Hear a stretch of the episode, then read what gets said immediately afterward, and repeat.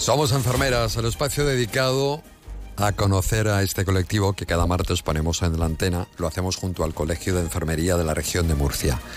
Deben saberlo primero de todo que la enfermería ocupa un lugar estratégico, yo creo que privilegiado, ¿no? Para abordar muchas de las cuestiones de salud medioambiental que afectan a la infancia y de ahí que hablemos de una unidad, es la unidad de la que hoy queremos conversar con el enfermero Miguel Felipe Sánchez, a la que pertenece. Eh, está trabajando, está ejerciendo su labor profesional en la unidad de salud medioambiental que existe en el Hospital Virgen de la Risaca, unidad de salud medioambiental pediátrica. Miguel Sánchez Sauco, ¿qué tal? Muy buenas tardes. Hola, muy buenas, Julián. Pues nada, encantado de tenerte con nosotros en este espacio de radio que perfectamente conoces. Mm, gracias. Bueno, en primer lugar, preguntarte la utilidad que tiene precisamente este tipo de unidades, en este caso, la que existe en el Hospital eh, Virgen de la Risaca, la unidad de salud medioambiental pediátrica de, este centro hospitalario, además donde ejerces como sanitario. Pues bueno, eh, las unidades de salud medioambiental son unidades clínicas que están ubicadas en departamentos materno-infantiles donde pediatras y enfermeras trabajan con otras disciplinas médicas, como puede ser pues, ginecología, obstetricia, con atención primaria, con, psiquiatría, eh, así como no sanitaria, como puede ser con profesores, con arquitectos o con, otro, con otros profesionales, con el fin de mm, reconocer, evaluar, tratar y prevenir enfermedades que estén con el medio ambiente.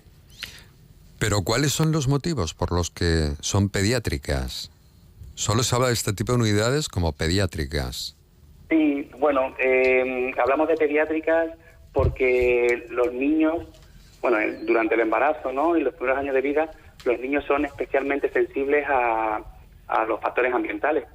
Entre otras cosas, Julián, porque los niños, eh, pues bueno, tienen una inmadurez tanto anatómica como fisiológica, Además, comen, beben y respiran por kilo de peso mm, más que un adulto. De hecho, eso lo podemos ver eh, en el día a día, que un niño de 8 años se un plato de lentejas igual de grande que el de su padre o de su madre.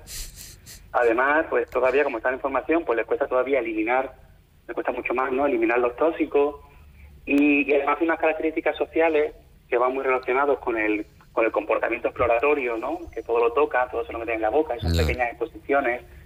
Y, y por último, que, los tóxicos ambientales pesan más que el aire.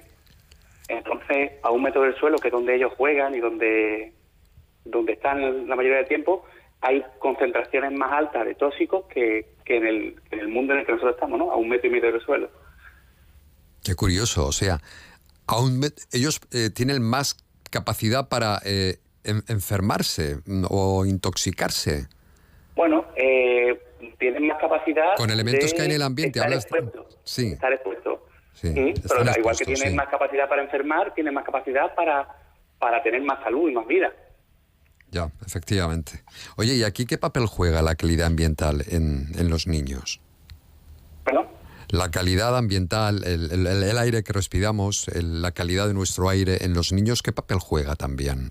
Pues juega un papel primordial. Mira, cuando nosotros hablamos de salud ambiental, muchas veces eh, hablamos solamente pues de, calidad del aire ¿no? O, de, contacto con la naturaleza. Pero quiero puntualizar, cuando hablamos de salud ambiental, hablamos de lo físico, químico, biológico y, social, ¿no? Del aire que respiramos. Claro, mm. mira, del aire que respiramos eh, juega un papel fundamental, primero, porque lo que decíamos antes, un niño respira tres veces más rápido que nosotros.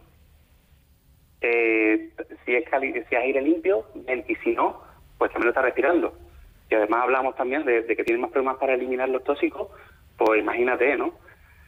Además, mira, el otro día hicimos un, pequeño estudio en el que vimos en los últimos 60 días cuántos días habíamos pasado ¿no? de contaminación de, de, una partícula, las PM10, y vimos que en Murcia habíamos sobrepasado en 17 días los valores eh, estipulados ya como, como dañinos.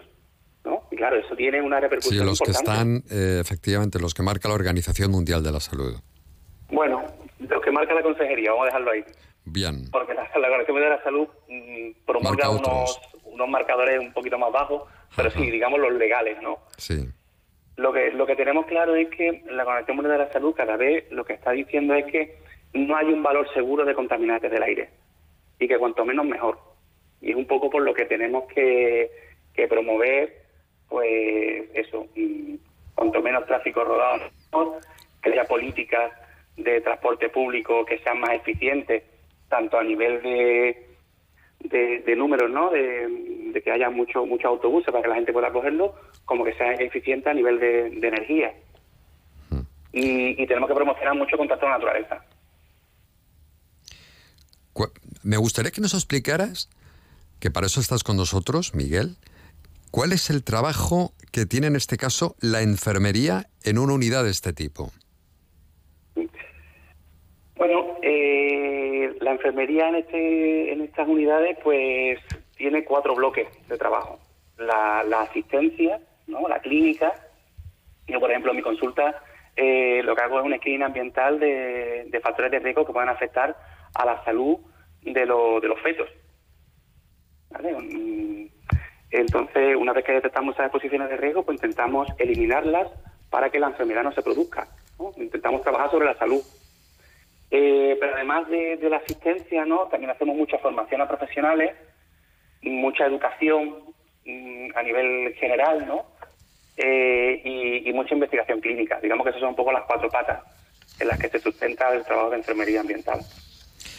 Creo que estás trabajando además muy directamente con embarazadas, en tu caso, ¿verdad? ¿Y cuál es tu trabajo?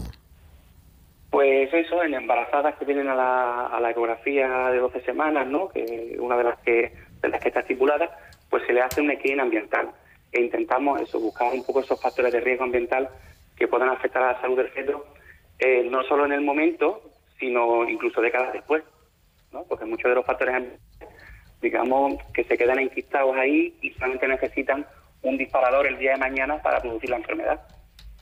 Entonces lo que intentamos es detectar y eliminar. Pues hemos hablado de la salud medioambiental, de esta unidad de salud medioambiental pediátrica, que creo que también estáis trabajando, por último, en entornos escolares, ¿no? Sí. ¿De qué manera? Pues bueno, es que la escuela es un, sitio fundamental en el que trabajar, porque los adultos sí que tenemos un marco legal, ¿no?, de prevención de riesgos laborales que nos estipulan eh, cuáles son las condiciones que tenemos que tener en el trabajo y sin embargo los niños están en las escuelas y, no y, no hay ningún tipo de protección, ¿no? Depende un poco de las condiciones que se den, pero de una forma aleatoria. ¿no? Y, bueno, y trabajar en la escuela es importante. Por darte un dato, mm, eh, actualmente en la región de Murcia hay en torno a 2.000 niños que todavía están en, la, están en barracones estudiando, ¿no? Y eso en adultos sería algo impensable. Muchísimas gracias, Miguel. Felipe Sánchez, enfermero de la Unidad de Salud Medioambiental Pediátrica del Hospital Virgen de la Resaca. la verdad es que nos ha estado muchos titulares. Es muy, ha sido muy interesante hablar contigo en este tiempo del Colegio de Enfermería. Somos enfermeras. Un abrazo, que vaya bien. Muchas gracias. Hasta luego. Adiós.